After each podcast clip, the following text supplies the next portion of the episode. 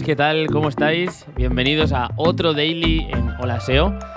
Hoy vamos con un pedazo de post que, bueno, eh, es un básico que todo el mundo debería tener en cuenta a la hora de construir sus sitios, así que eh, yo creo que os va a interesar mucho, mucho, mucho. Espero que disfrutaseis en, el episodio de ayer.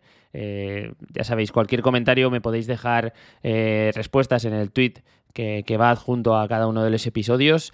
Así que nada, estoy feliz porque, bueno, creo que están quedando unos episodios muy interesantes. Así que vamos a seguir con esta dinámica mm, diaria y, que os siga pareciendo interesante.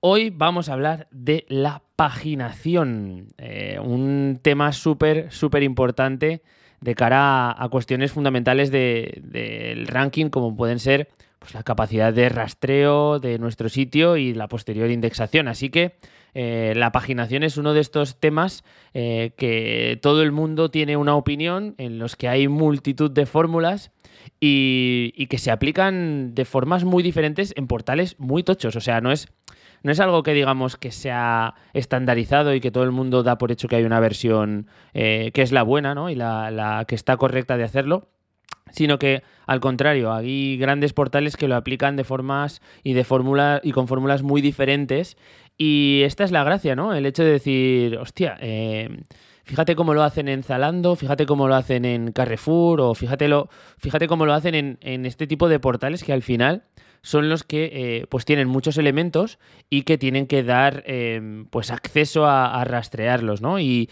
y, de esto vamos a hablar con un post escrito por Koray Tuberg, eh, que bueno, es un, es un SEO que publica contenido muy técnico en, en la, la, web que trabaja, que, que, sin duda es una web de referencia en este tipo de publicaciones, holisticseo.digital, ¿no? Eh, hoy os traigo una versión reducida porque es un post de unas 5.000, 6.000 palabras, es un tochazo, así que vamos a ir dando saltos dentro del contenido para ir sacando las principales eh, píldoras de, conocimiento de este post muy recomendable que lo leáis, ¿vale? O sea, tiene contenido que hace falta eh, estudiar en de, detenidamente, ¿no? Así que os recomiendo que aparte de escuchar este audio, pues os paséis por ahí porque eh, la información está muy muy bien traída y con un montón de enlaces que os van a ayudar a ampliar esta información. Venga, pues empezamos un poco con lo básico que es, bueno, definir qué es la paginación. Todo el mundo tenemos en mente eh, pues este, este pequeño espacio al final de una landing o al final de un listado de, de entradas de productos o de la tipo de página que estemos navegando, en el que nos permite avanzar a, digamos, continuar viendo elementos de ese listado que estamos, en el que estamos navegando, ¿no? Esto pues se utiliza porque evidentemente eh, no caben eh, los elementos por, por, usabilidad, no tendría lógica tener eh, más de X elementos del tipo que sea en esa landing y queremos seguir eh, permitiendo que el usuario navegue por ellos eh, y que los, y los consulte. Y para eso se proporciona la navegación. O sea, prácticamente es esto. Es el típico ir a la página 2, desde la 2 a la 3, de la 3 a la 4 y así sucesivamente, ¿no? Entonces esto pues tiene una utilidad para muchísimos tipos de proyectos como pueden ser pues bueno, eh, las categorías y directorios de productos, eh, listados en resultados de, búsqueda, para blogs, obviamente, en listados de categoría donde se muestran las entradas, foros, eh, en fin, eh, cualquier tipo de proyecto que necesite poner en una lista diferentes elementos y que tenga más de un número razonable, ¿no? Que se puedan mostrar en una misma URL. Así que, bueno, eh, vamos a ver cuáles serían las implementaciones correctas para este tipo de utilidades. Bueno, lo primero nos, av nos avisa desde el principio Coray que mm, aquí hay una, unas corrientes muy diferentes y bueno, que incluso desde la parte más SEO, ¿no? de, la parte más de Google, mejor dicho, eh, pues todo esto ha cambiado mucho. Eh, a principios de 2019 eh, Google anunciaba que los atributos de rel prev y rel next, que eran un poco como los, los, digamos, útiles para el tratar las paginaciones, ¿no?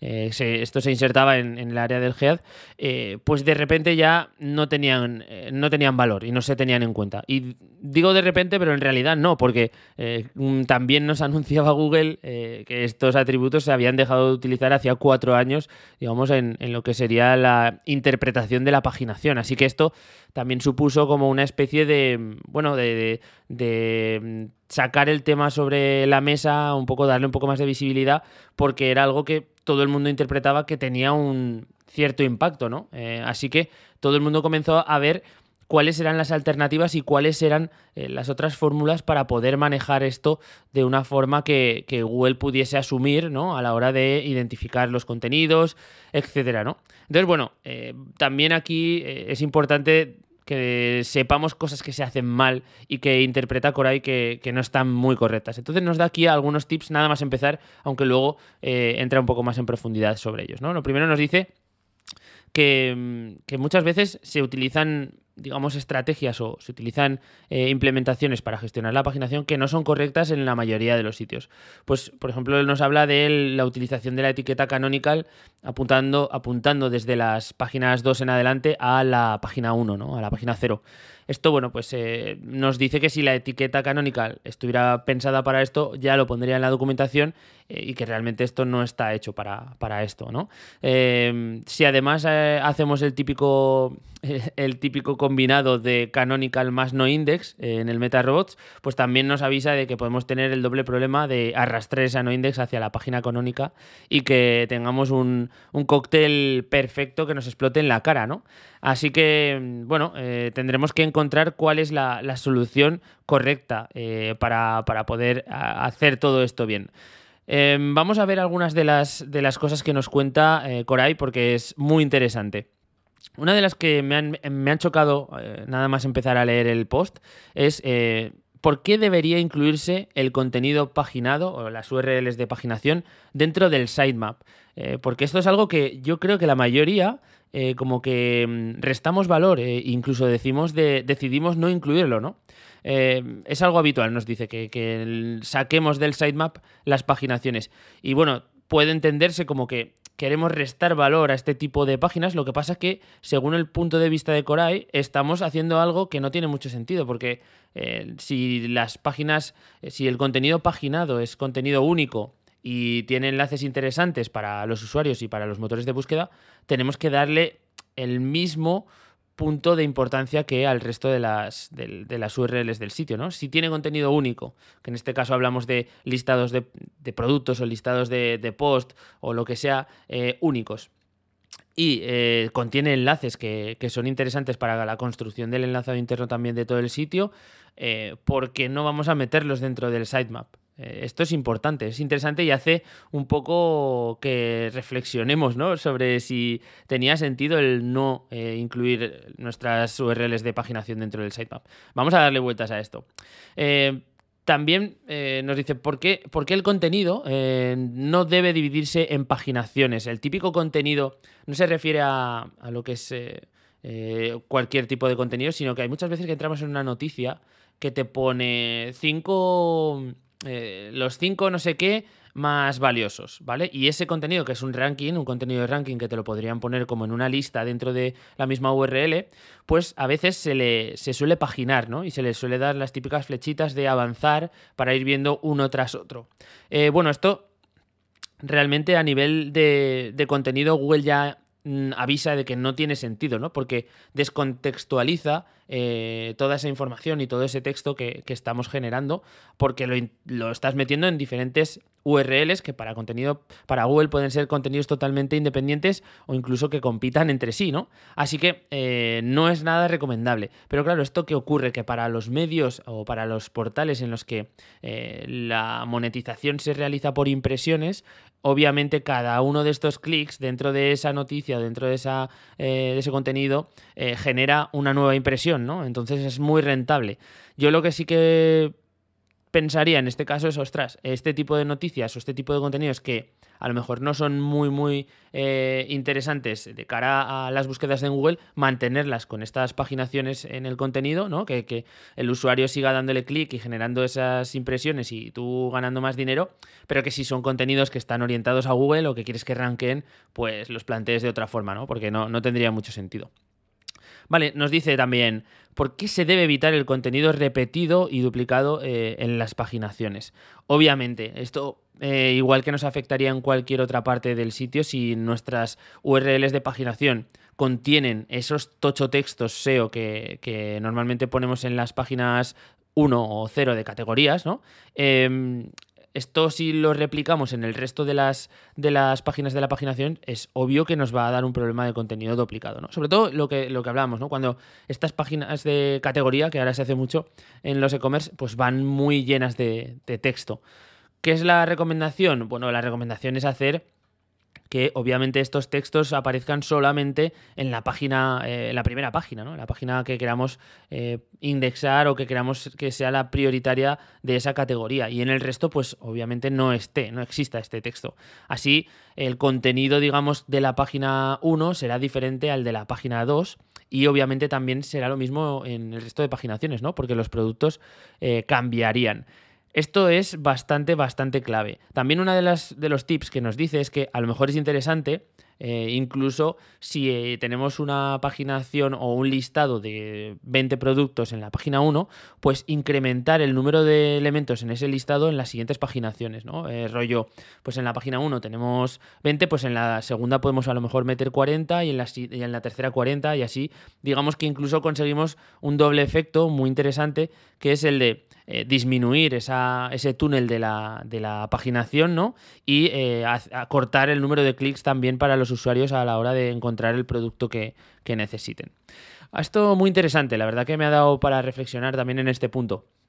Otra de las cosas que nos pregunta es por qué, por qué no se debe utilizar el no index follow, ¿no? Bueno, esto em, la verdad que es algo que hemos hablado también en muchas ocasiones, no solamente por el tema de la, de la paginación, eh, pero es el hecho de, utilizar no index follow como una estrategia para que no se indexe, pero sí se rastree el contenido.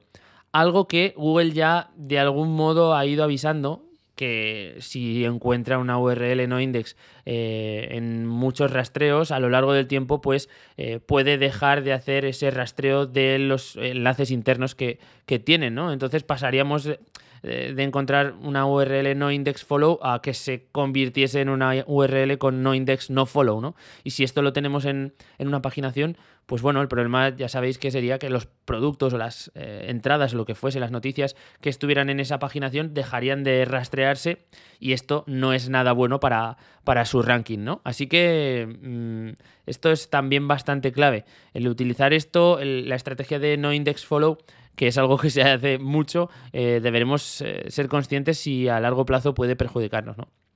Y también otro de los temas que habla es que em, se utilizan paginaciones lineales, que son estas paginaciones que simplemente van hacia adelante y hacia detrás, ¿vale? Sin, sin dar saltos en, los números de, las páginas que muestra.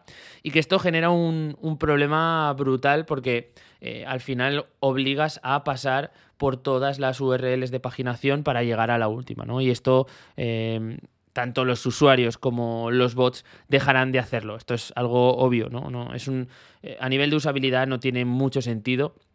Y yo creo que eh, paginaciones muy largas, por ejemplo, e-commerce con más de 100 páginas, eh, tener una paginación lineal es, inútil. O sea, es un espacio totalmente prescindible.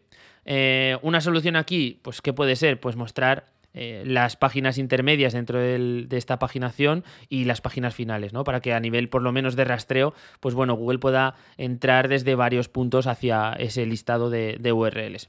En fin, esto es bastante clave y en negocios o en proyectos con paginaciones muy grandes eh, tienes que tenerlo súper, súper controlado.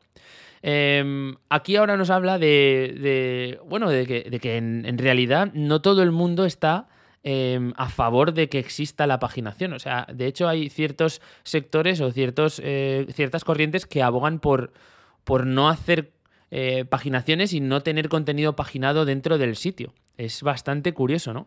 Entonces, bueno, em, digamos que hay algunas que, simplemente se ponen con argumentos en contra, como por ejemplo que la paginación, eh, digamos que de algún modo entierra a los contenidos. Entonces esto es una señal muy clara para los motores de búsqueda de que es un contenido menos relevante y que no tiene sentido el indexar o trabajar con paginaciones eh, rastreables o accesibles. ¿no? Entonces eh, aquí ya teníamos un argumento en contra.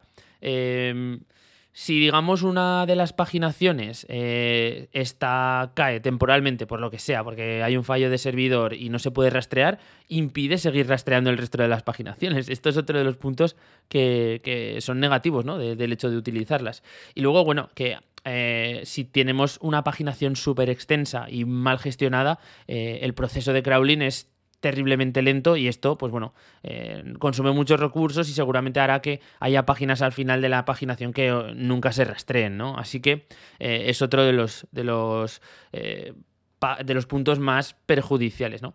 ¿Qué pasa? Que todo esto tiene su, su contra. evidentemente se ha ido solucionando todo este tipo de problemas. Entonces, el hecho de no utilizar paginación ahora es una situación en la que yo diría que prácticamente todos los sitios más o menos grandes eh, la utilizan, ¿no? En muchas tiendas en línea ahora, eh, digamos que los productos no están vinculados en otro sitio, sino es en las paginaciones. Entonces, si no utilizas eh, la paginación, ¿cómo llegan ahí? A través del sitemap, pero eso es como muy es muy raro, ¿no? Es como tener un montón de productos huérfanos si no están eh, anidados sin ningún tipo de categorización o si las categorizaciones son gigantes y no están muy desgranadas en subcategorizaciones, pues aquí podemos tener un problema bastante importante. Así que casi casi nos hace obligatorio el uso de un correcto sistema de paginación eh, para poder tener este, este tema resuelto, ¿no? Em, ¿Cuál es la perspectiva adecuada para, este tema? Bueno, aquí lo que nos dicen desde Holistic SEO eh, básicamente es que no hay una norma para todos. Tenemos que ser un poco mentes abiertas y eh, de algún modo encontrar la solución más adecuada para nuestro proyecto. Eh, algunas de las, de las opciones que hemos dicho como um, no recomendables en algunos proyectos encajan perfectamente por el tipo de producto, por la cantidad de, elementos del listado, pero eh, lo que sí que es cierto es que tenemos que tener en cuenta que la paginación es prácticamente algo que deben llevar cualquier tipo de proyecto, ¿no? Bueno, y como eh, nos habla también de un tema muy, muy clave, que parece un poco como la solución a todos estos problemas, que es el, scroll infinito, ¿no? Eh, el famoso scroll infinito en el que tú, pues bueno, no tienes por qué andar eh, clicando para generar una nueva URL eh, a nivel de, del listado de productos o del listado de entradas, sino que simplemente vas haciendo scroll hacia abajo y eso va cargando todo el contenido. Aquí, bueno, mm, sabéis que la implementación correcta está descrita por Google porque aunque nosotros no tengamos ningún tipo de, sensación de cambiar de URL, sí que es cierto que es necesario que para Google haya ese proceso, ¿no? Y Google interprete que hay una, hay una navegación por eh, paginaciones, aunque eh, realmente no, la sienta, no la sienta el, usuario. Así que esto es algo que a nivel técnico hay que implementar y que no es sencillo. Así que tendremos que contar con, con una implementación eh, que puede dar problemas. Así ese es, el, ese es uno de las pegas ¿no? del scroll infinito, que podemos sufrir algún tipo de problema técnico en su implementación y que Google no termine de ver eh, esos productos que se tendrían que estar cargando. Cosas también clave en este sentido, pues bueno, eh, tener en mente que si esto se hace, este scroll infinito se, se hace mediante alguna tecnología JavaScript, pues eh, puede que esto no termine de ejecutarse y Google no rastree más allá de eh, los productos o de los, de los elementos del listado que se muestren inicialmente.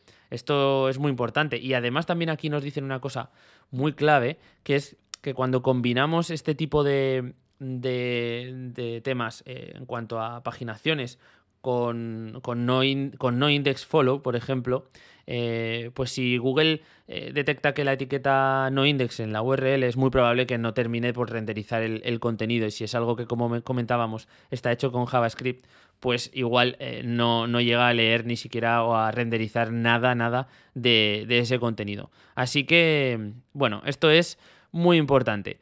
Después tenemos un bloque con un experimento y un análisis que, realizan eh, de rastreo desde un proyecto que, hace Henry Matthew, en el que, bueno, eh, hace un experimento rastreando un site con una paginación de 200, 200 eh, páginas y en el que pues hace una paginación lineal y, hace experimentos en ese sentido para ver cuáles son los, las claves, ¿no? Y, evidentemente hay muchas desventajas en lo que se denomina el túnel de paginación, porque los motores de, búsqueda obviamente están obligados a pasar de una página a otra, ¿no?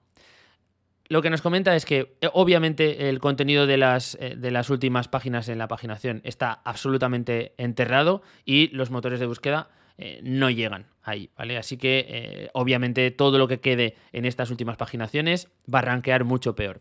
Eh, si tenemos algún error en las páginas, eh, las URLs de la paginación y no se pueden rastrear, se corta la cadena de rastreo y ya no se pueden eh, seguir, digamos, rastreando los siguientes. Así que ya otro problema en ese sentido. También vemos que esto es algo lento y que hace que a Google eh, y a todos los motores de búsqueda eh, el proceso de rastrear una paginación de este estilo les suponga un problema. Así que otro de los, de los problemas eh, es este, ¿no? que se, se, ralentiza todo y hace que no terminen de rastrearse todas las páginas. Y por último, pero no menos importante, es que Obviamente, si dejamos de pensar en, los motores de búsqueda y pensamos solo en, en, los usuarios, es que yo no recuerdo haber hecho más de un clic en un listado de productos eh, en, una categoría para, navegar por la segunda o tercera página. No recuerdo. O sea, tiene que ser em, algo con un interés brutal lo que me haga seguir navegando por la paginación. Así que, eh, ¿qué sentido tiene si los usuarios no van a navegar por ahí? Simplemente dar acceso a los, a los robots para, para que puedan llegar a todos los productos. Creo que hay que encontrar la fórmula un poco que, arregle estas dos situaciones, ¿no? Así que vamos a, ver cuáles son los diferentes métodos para eh, paginar eh, de forma amigable ¿no? hacia los motores de búsqueda. Es muy curioso porque el primer método es el de no hacer nada, ¿vale? Google nos dice, eh, bueno, Google ya sabemos que es el contenido paginado, así que lo vamos a encontrar en la mayoría de los casos. Ok, en la mayoría de los casos, pero eso no significa que en tu proyecto justo eh, vayan a encontrarlo. Así que eh, yo no dejaría un poco en manos de Google el hecho de, de, si es interesante o no indexar o no la paginación. Yo lo que haría sería intentar controlarlo de algún modo, ¿no? Eh, otro de los métodos que se está utilizando bastante es el de utilizar páginas eh, de visión general, ¿no? que listen todos los productos. Eh, es como el de ver todo. y es una página que lista todo y, eso se puede utilizar como un método para que Google pues, tenga acceso directo a todos los enlaces. bueno, mm, no me parece una fórmula muy muy adecuada, por lo menos de cara a los usuarios. Está prácticamente descartada, sino que esto está pensado 100% para, para, Google. No sé si esa es eh, la mejor de las opciones. Quizá en algunos proyectos sí que tenga sentido. Luego nos vuelve a repetir el método de la etiqueta canónica apuntando a primera página.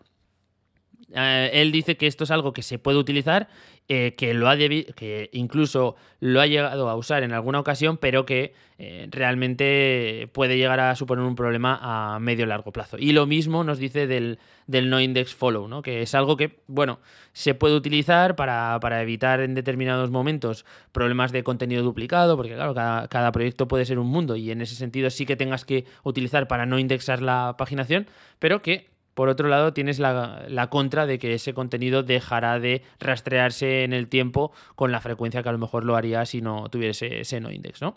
Otra de las que no hemos utilizado o que no hemos comentado hasta ahora es la, de utilizar el robot.txt, ¿no?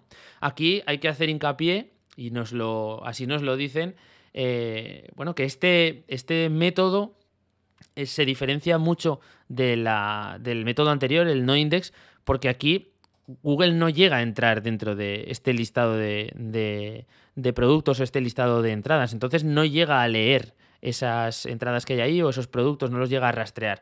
Hay mucha diferencia entre el no index follow a, entrar en un bloqueo 100% de la paginación. Entonces tiene que ser algo muy meditado y sobre todo, obviamente, cuando pongamos este tipo de, bloqueos, eh, ser conscientes de que el enlazado interno hay que controlarlo para que no estemos poniendo una barrera a la entrada de Google y al mismo tiempo estemos fomentando un enlazado interno que llega a esas URLs bloqueadas, ¿no? Pues a lo mejor hay que utilizar una paginación con un enlazado tipo on-click o algo que no sea rastreable y que se adapte a, este, a esta solución. Así que otra más para nuestra mochila y luego poder elegir. El método 6, que, yo creo que es el, más.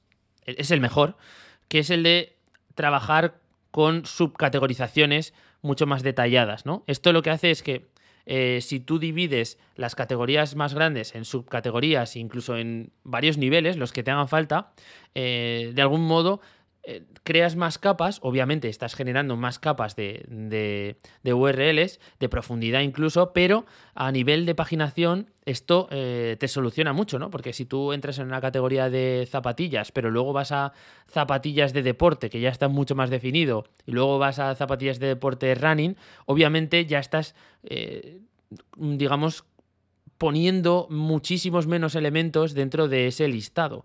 Y eso hace que la paginación sea mucho, mucho menor y tengamos muchos menos problemas. Además, la gracia de esto es que te permite atacar keywords nuevas, mucho más precisas dentro de estas categorizaciones o subcategorizaciones que estás generando. Así que yo creo que esta es la solución eh, más top cuando hay recursos, porque también ese es el tema, ¿no? El generar todo esta, este entramado de subcategorizaciones requiere que, pues bueno, eh, apliquemos eh, contenido adaptado, que se trabaje, porque obviamente es, es, trabajo, es generar nuevas URLs y tenerlas controladas. Alguna pega que nos habla también aquí dentro del artículo es que cuando trabajamos con muchos, muchas capas eh, en ese sentido, puede ser que algunas de las categorizaciones queden escasas de producto, incluso eh, queden vacías, ¿no? Y que eso es algo que deberíamos controlar. Así que bueno, también es algo que eh, vamos a ir viendo en determinados proyectos tiene sentido y en otros no, no. Y el último método es un método muy, muy curioso que, que mezcla la utilización de una de las herramientas de SES Console, que es la de, la de digamos, esta herramienta de desindexación manual, entre comillas, con eh, la paginación. Entonces aquí nos dice que tendría a lo mejor sentido que eh, desde SES Console informásemos o solicitásemos esa desindexación de la, de la paginación, porque en teoría eh, para Google esas URLs continúan siendo rastreables, eh, accesibles, incluso eh, no les estamos indicando a nivel de rastreo que no se indexen, sino que es algo que se hace desde Search Console. Y bueno, que podría ser una solución eh, a explorar, ¿no? Esto viene de un experimento de Daniel Heredia Mejías y la verdad que puede ser bastante interesante el ver cómo, cómo funcionaría esto, ¿no? Cómo terminaría esta, este experimento intentando forzar desde Search Console la desindexación, ¿no? Y bueno, la verdad es que eh, estamos hablando de un artículo tremendo. Eh, para cerrar, tiene un listado de las tipologías de navegación y paginación que están proponiendo portales como Amazon, como Zalando, como Lidl, portales muy grandes, ¿no? Para, para que nos tomemos un poco perspectiva y eh, nos da también eh, un listado de los tipos de navegación y paginación que podríamos utilizar en nuestros proyectos. Bueno, es un artículo, es un articulazo, sinceramente, que merece la pena tener siempre cerca en, marcadores para, eh, bueno, pues para ver qué opciones pueden ser más interesantes dependiendo de los proyectos que nos vayan llegando. Y nada, agradecer al curro de Coray por, por centralizar toda esta información. Y nada, espero no haberos metido mucho la turra. La verdad es que ha sido un podcast largo, em, un daily largo, que normalmente ya sabéis que rondan los 15 minutos. Hoy nos hemos ido al doble, 28. Esta semana vamos fuerte, ¿no? Eh, es cierto, vamos fuerte. Pues nada, eh, me voy a despedir rápidamente. Em, estoy pensando una cosa. Como estoy sacando mucha información y como estoy em, de algún modo concentrando y sintetizando post muy clave, eh, a lo mejor os interesaría poder acceder a estas notas en cuanto a, estos resúmenes o tal. Decidme, ¿vale? Decidme si os interesa porque a lo mejor puedo montar alguna fórmula y compartirlo con vosotros para que, para que podáis acceder a estos resúmenes. Nada más, ya sabéis, eh, mañana tenemos un nuevo episodio, así que nos escuchamos en unas horitas. Un abrazo.